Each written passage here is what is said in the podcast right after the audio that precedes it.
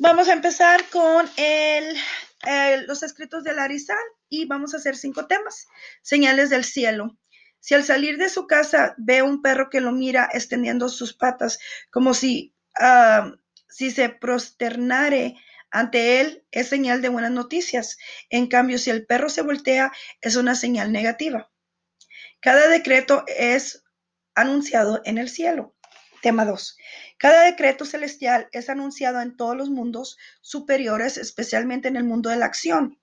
También todos los pecados que uno comete son anunciados por una voz del cielo. Estas voces espirituales no pueden ser escuchadas en nuestro mundo debido a la impureza que llena nuestro aire. Las aves cargan estas voces, como dice el versículo. Por el ave, el aire puede cargar el sonido. El que tiene alas revela la palabra. Muy bien, ya va. Ah, tema 3, el idioma de las aves. A veces el alma reencarna en aves para espiar por pecados y escuchan secretos a través de la cortina celestial. A veces un alma piadosa desciende de los mundos superiores bajo la apariencia de una ave y revela secretos de Torah. Puede suceder que dos personas diferentes vean dos criaturas diferentes, cada cual según su nivel. Y vamos a, a tema 4, mantener silencio para obtener sabiduría. La primera condición para obtener sabiduría es el silencio. Deberá hablar muy poco, solo lo necesario.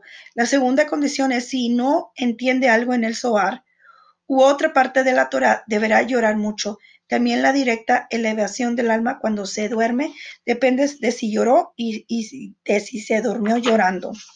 Y quinta tema, observar cada uh, cadáveres humanos colgados. Debes saber que cuando miras un cadáver, colgado, ello daña el alma severamente, incluso si lo miras desde lejos. También si se huele el olor de cadáver de un animal, esto daña severamente al alma. Por eso olemos especies después de Shabbat para revivir nuestras almas. El alma goza de buen aroma. Muchas gracias por escucharme.